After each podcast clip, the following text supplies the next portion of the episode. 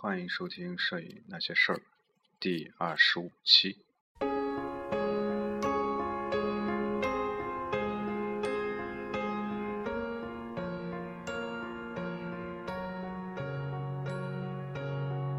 And so the question that you chose to ask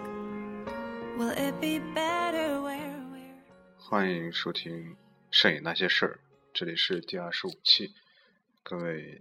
影友，大家好，我是主播松烈布。呃，很高兴再一次和大家见面啊！这一期我们来聊一下，呃，向右曝光和向左曝光。呃，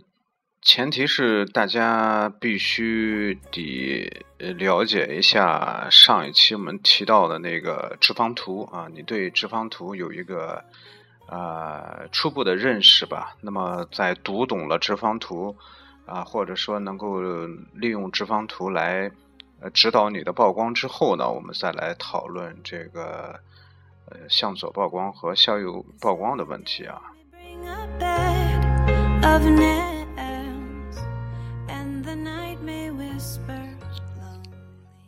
关于向左曝光还是向右曝光啊，这个可能对于一些呃初学者可能比较陌生啊。另外呢，就是说很多人可能呃听过向左曝光，但是可能对这个向右曝光可能比较陌生一些啊。呃，那么主要是今天呢，呃，我想提出一个概念，然后大家。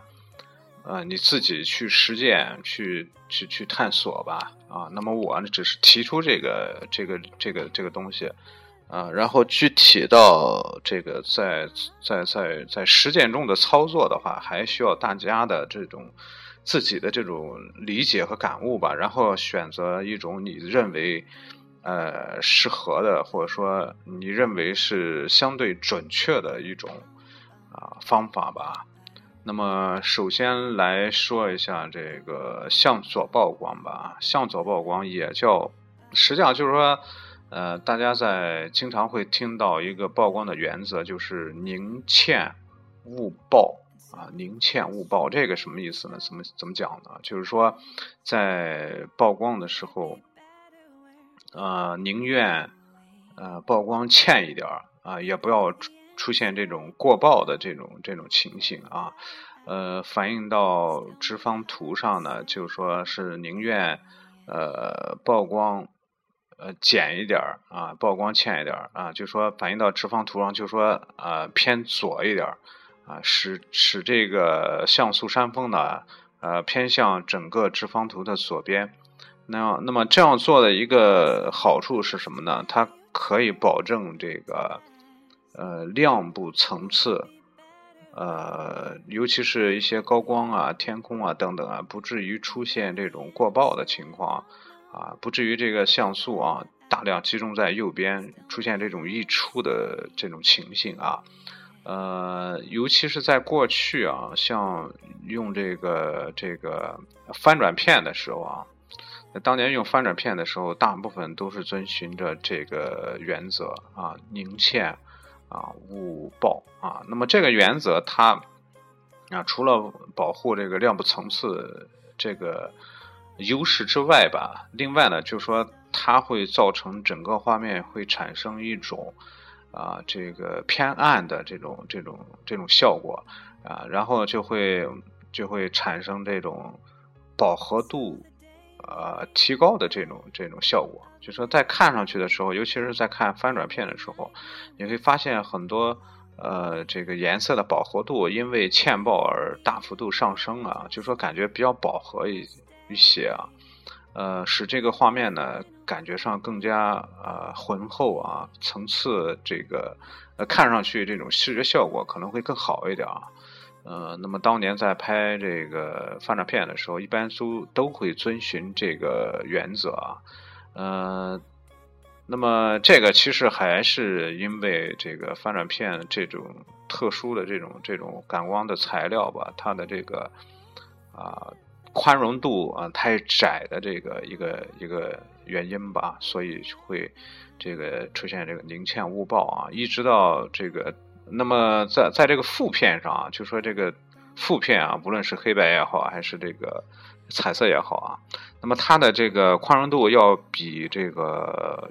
这这个翻转片要要要高一点儿啊，高一点儿。然后这个黑白胶卷的话，还要比彩色的这个负片还要高一点儿。所以在这个当年用这个胶卷的时候，负片的时候啊，基本上这个宁欠勿爆这个原则基本上就就不是很适用了啊。呃，因为它的宽容度相对较高啊，有的时候我们会啊在曝光的基础上再加一点曝光，再加一点曝光，加三分之一啊，或者再加多一点，就是加这个二分之一。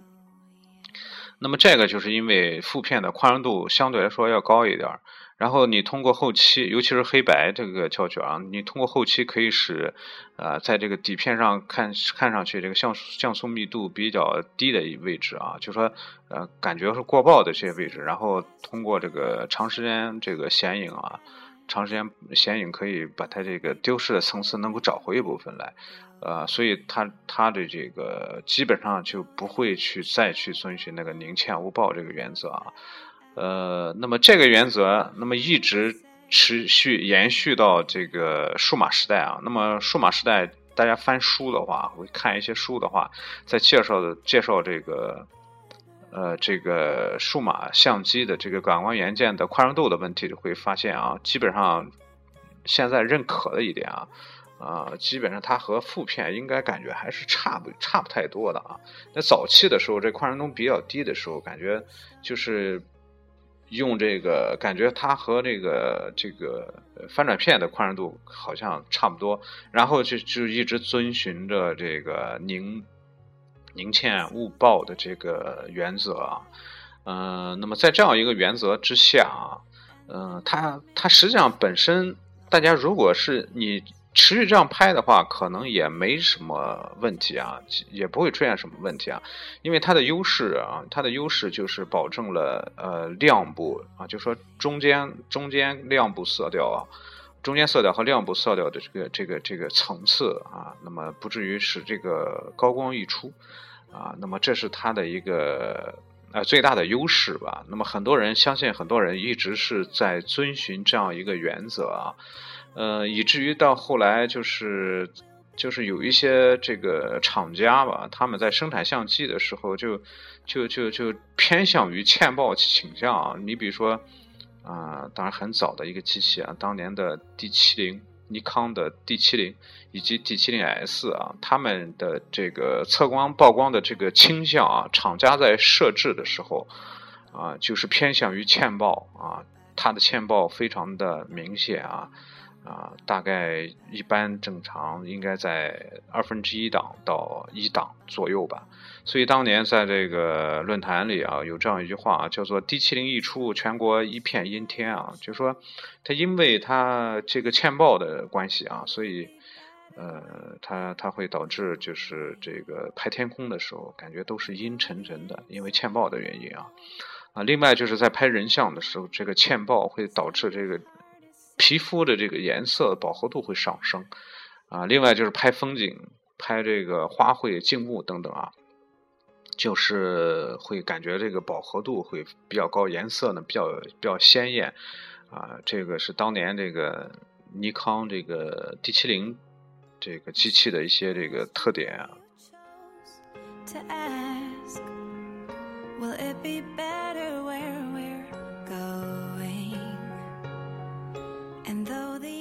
呃，当然，那个机器是一个很老很老的机器了，估计现在用的人也不多了啊。到后来在 D 八零时代，基本上就改善了很多，但是 D 八零的曝光也并不是非常准确啊，尤其是在光线复杂的时候啊。但后来 D 九零就好多了啊，这个又扯到器材上了。那么我们回到这个向右曝光的这个问题，向左曝光的问题啊。然后这个向左曝光呢，就是说。但佳能好像我印象中没有这个问题啊，最早的是用三百 D 的时候没有这个问题啊，基本上它的曝光还是还是偏中性的啊，偏偏比较正常的吧啊，呃，然后就是那么这个向左曝光它带来的影响是什么呢？它带来有什它有什么缺点呢？啊，我们说一下脱它的缺点，然后在理解向右曝光的时候就会非常简单了啊。呃，首先因为它欠曝，那么它一个结果就是呃亮部层次得到了保留，就说亮部得到了保留啊，但是暗部尤其是特别暗的那些位置会导致曝光不足啊，导致暗部曝光不足。因为它曝光时间会减短，向左曝光曝光时间会减短，所以导致这个暗部曝光不足，感光这个呃暗部的这些这些个这个部分没有充分的感光，这样就会导致这个暗部的层次的丢失，暗部层次的丢失。那么我们在后期的时候啊，这个一般这种你像当年那个刚才提到这个 D 七零。啊，就是说欠曝的时候，我们需要往往是需要后期处理。那么你需要提亮，啊，你需要整体的这个提亮啊。那么提亮的时候，可能这个时候我们会在 Photoshop 里面会保护这个亮部色调啊，使亮部这个对使这个提亮对亮部影响尽量的尽量的小一些啊。然后又要保证暗部和中间中灰调子能够这个层次能够出来，但这样。这样一做的话啊，就是说这个因为暗部它的曝光不足，那么你在后期提亮的时候，那么暗部的这个层次会丢失啊。另外，这是一个这个这个损失。另外一个损失呢，就是暗部的这个，因为你一提亮，这个噪点大量的噪点会出现啊，往往是这个红绿噪点，各种噪点就是大量的出现。那么这是它的一个两个缺点吧。这个是对画质可以说是影响是比较比较大的啊，呃，那么这是向左曝光的优点和缺点。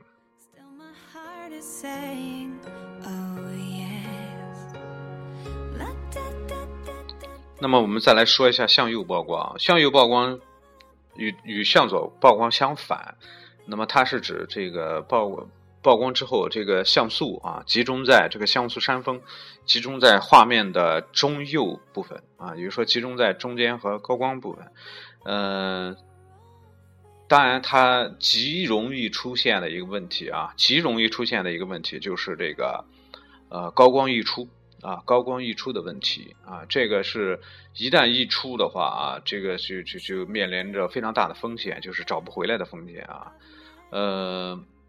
那么这个也是啊，这个与那个向左曝光啊，呃一样，向左曝光是极易导致暗部这个溢出。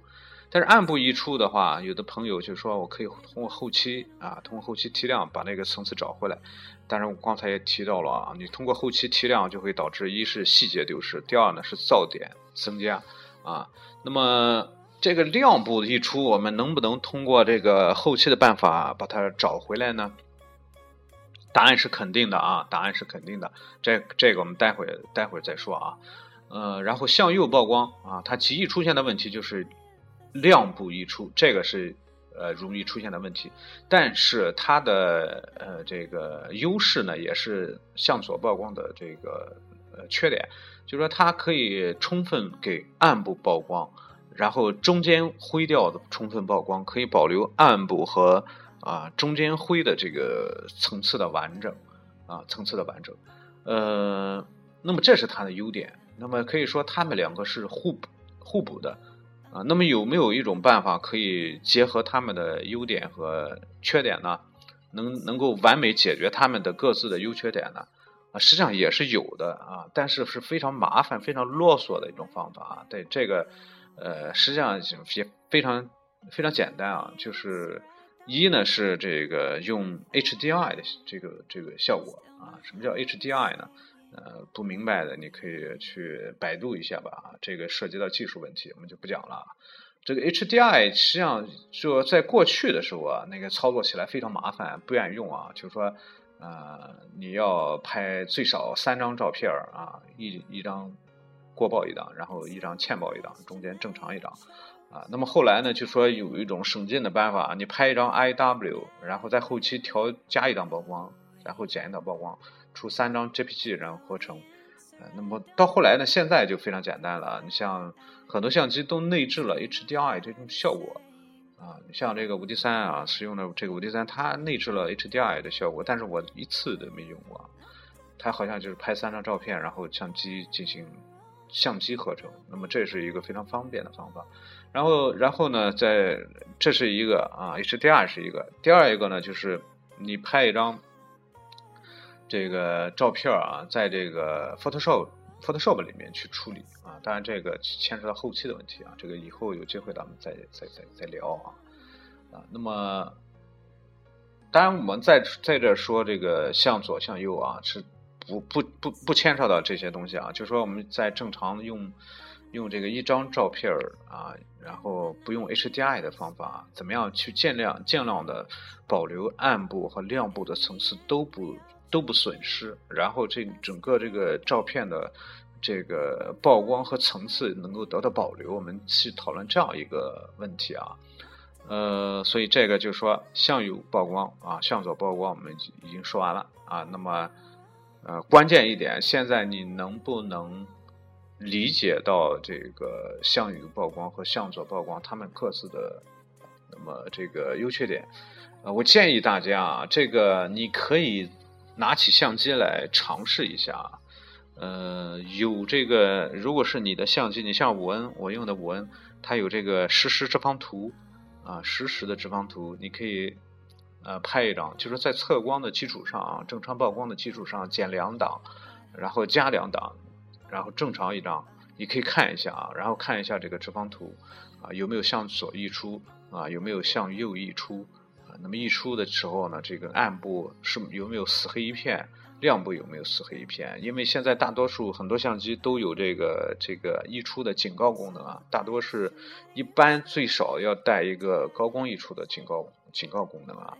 呃，你在这个 Photoshop 里面，在色阶中调节的时候，如果是摁着 Alt 键调节左侧或者右侧的那个滑块按钮的话，也会也会发现啊有没有溢出的情况。呃，在相机中，我们后期不说了啊，这个软件不说啊，在相机中最直观的啊，你拍完了之后啊，这个显示直方图的时候，那么那那些个闪动的那些个位置啊。那么一些高亮啊，然后在不停闪动的一些位置，往往就是高光溢出的位置。就说这个位置已经是高光溢出，也说过曝了啊。也就是说，这这些位置就是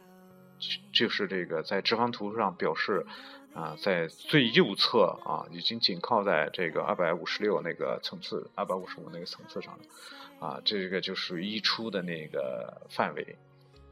那么这个就是向向左啊曝光比较容易出现的一个问题。那么向右曝光呢，就是尽量减少这种溢出，但是尽量减少这一种出，你比如说减两档，那么你你会发现有没有出现啊有没有出现向左啊？这个相机可能有些相机是不提示的啊，就说有没有这个有这个这个像素集中在最左方，集中在零的这个位置啊。那么有大量像素集中在这个位置的话，那么说明啊有大面积的严重的曝光不足，也说这个位置是没有层次的，成成为这个死黑一片啊，就说死黑一片啊，那么这是我们不想要的。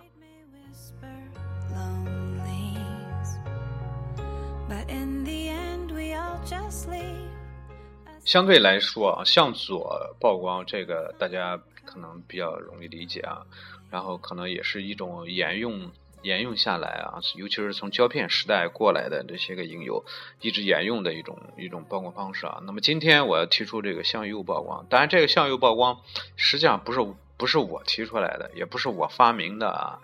呃，也是在看了一些资料，然后经过和网友们讨论，然后呃，在一本书当中啊，第一次看到啊。一本书当中啊，第一次看到这个这个介绍，就是是这个明确的介绍向右曝光，但是它不叫向右曝光，呃，也叫向曝光，它但是它介绍的并不是那么那么仔细啊，只是呃写了一小部分。那么这本书的名字呢，叫做《数字黑白摄影教程》啊，《数字黑白摄影教程》，呃，作者呢是乔小兵。啊，乔小兵是人民邮电出版社出版。当时这个是我在五六年前吧买的这本书啊，在一我看看啊，在在一零年买的这本书啊，在四年前买的这本书，呃，人民邮电出版社，名字叫做《数字黑白摄影教程》，这是一本不错的这个讲黑白摄影啊，也是用数码相机拍黑白摄影的这个书籍，推荐。大家你可以去网上看看还有没有啊？这本书还是不错。在这本书当中啊，他讲到一个曝光啊，摄影这个黑白曝光的问题啊，但他也讲到这个分区曝光法啊。在这样一段当中，他提到这个向右曝光啊，那么它的一个原则是什么呢？就是说向右曝光、向左曝光，它的缺点就是，当你虽然可以保证这个亮部的这个层次。但是呢，会导致暗部层次丢失，然后就是整个这暗部啊大量噪点的出现，这是它的一个缺点啊。那么向右曝光正是为了解决这个向右曝光、向左曝光的这个缺点，但是呢，要克制、要克服这个高光溢出的问题，所以这里他提出一个原则啊，就是说。呃，我向右曝光，但是我前提啊有一个前提，那么就说怎么样来操作这个向右曝光，也咱这样来来说一下啊，它有一个前提，就是这个在保证高光不溢出的情况下，或者说高高光轻微溢出的情况下，啊，尽量的增加整个画面的曝光，啊，这个大家不知道能不能理解啊？什么意思呢？再说一下啊，再解释一下啊，就是在尽量保证，这是一个前提啊，注意这个前提啊，呃，在尽量保证高光不溢出的情况下，怎么样去判断高光不溢出呢？你就是看这个直方图啊，看十方直直直方实实时的这个直方图啊，那么它这个最右侧的山峰没有紧靠到最右边。那么这个就是能够保证它这个高光不溢出。有时候你可能在这个液晶屏上好像看到天空已经完全没有层次了，但是这个时候还没有这个这个山峰还没有紧靠到最右侧。那么这个时候你就大胆的加曝光，加曝光补偿，然后使这个山峰尽量的靠右，但是不要靠上去。那么在这种情况下。然后你拍一张照片，那么这个时候你会可能会发现啊，拍完这张照片之后，你可你发现啊，这张照片可能是一张曝光过度的照片，啊，是一张曝光过度的照片，它要亮很多，啊，它要比正常曝光亮很多，那么它完全是和这个向左曝光相反的，啊，那么这是一个这是一个曝光的这个向右曝光的方法，啊，那么这是第一步啊，向右曝光操作的第一步。那么它目的啊，就是得到一张充分曝光的照片，但是保证曝光这个亮部不溢出，然后让暗部和中间调子充分曝光啊。那么这是第一步。那么第二步呢，就是在后期啊，在后期在 Photoshop Shop 里面，你如果是配 IW 的话，就 SR 里面，那或者是 Lightroom 也可以啊。就说这这个时候啊，把那个。用后期的方法把整个画面的这个亮度啊，把它减下来，把整个画面的亮度减下来，啊，可以用 ACR 调调整那个曝光啊，调调整那个光可以减曝光，也可以增加这个画面，减少这个画面的画面的明暗程度。那么这个时候你会发现啊，啊，你会发现亮部层次啊，好似是过曝的亮部，它的亮部层次又回来了，啊，又回来了。呃，暗部呢又可以，这时候暗部又可以暗下去了。但是暗部虽然暗下去，但是并没有出现噪点，因为这个它充分的感光过啊，充分的感光，所以它不会出现噪点，或者说出现少量的噪点。那么，比如说你当把暗部啊，它的原理就是你当把暗部提亮的时候，啊，那么它会出现大量的噪点，就是说它把暗的东西提亮，会出现噪点和层次的丢失。但是你如如果把一个中间灰的一个物体把它压暗的话，那么这个时候起码是不会出现这个噪点的，啊，当然它也会有层次的损失啊，但是不会出现噪点，这是它的一个优势吧。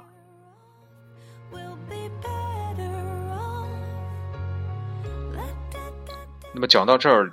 不知道大家能不能理解了？就说这个向右曝光，那么再简单说一下它的操作方法。那么它的前提就是在保证啊高光啊这个这个像素山峰不靠到最右侧的情况下来曝光啊，然后曝光之后啊得到这样一张过曝的照片，然后在后期里把它整个画面的层次压低，那么这时候亮部亮部的这个层次就会完整的找出找回来。然后暗部的层次呢也会压下去，但是不会出现噪点。那么这是它的一个一个一个原则啊，也也是最终达到的一个效果。但是它需要注意啊，有这样几个问题啊。首先是这种方法它不适合任何题材，不是说它适合任何题材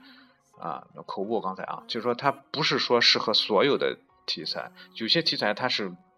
它是不不不适合的，比如说。这种纪实风格、民俗啊，或者说这种需要抓拍的这种照片，是不适合用这种向右曝光的方法，因为那个时候曝光，它拍那种照片的时候，曝光它不是一个最主要的因素，能够抓到那那个瞬间能够拍下来才是首要的啊。那么这个时候，它更可能更加依赖于相相机的这种自动曝光。啊，那么即使是曝光有轻微的不准确，在后期中稍微调一下就可以。它甚至有一些即时摄影或者说这种抓拍性的东西，它甚至可以出现允许你出现曝光失误啊。那么层次的丢失都这个都是问题不大的。它注重的是瞬间，所以这个这这类题材是不大适合用向右曝光。那么哪一种题材呢？就是我们说这个静物摄影啊，人像摄影啊，还有这个风光摄影。啊，当你需要你有大量的时间在慢慢的拍的时候，你可以考虑一下啊，用这个向右曝光法啊，向右曝光法。呃，那么这是为了保证这个什么？保证这个得到啊这个照片的完比较完整的一个层次的一种一种方法吧。当然，最好的方法还是用 HDI 的方法，但是 HDI 那个效果呢，可能有的时候。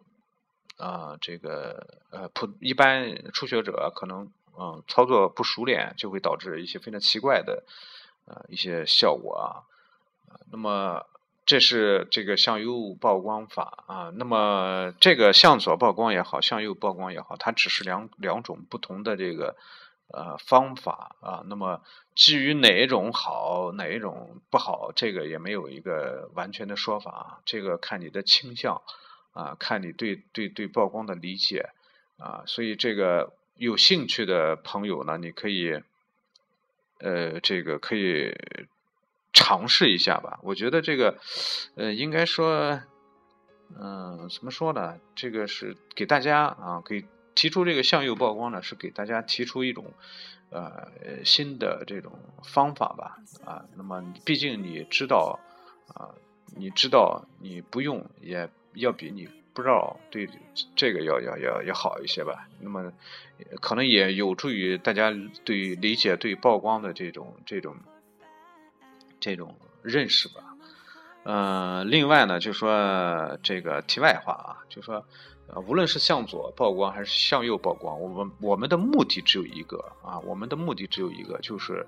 呃得到一张相对完美的照片啊。当然，这只是。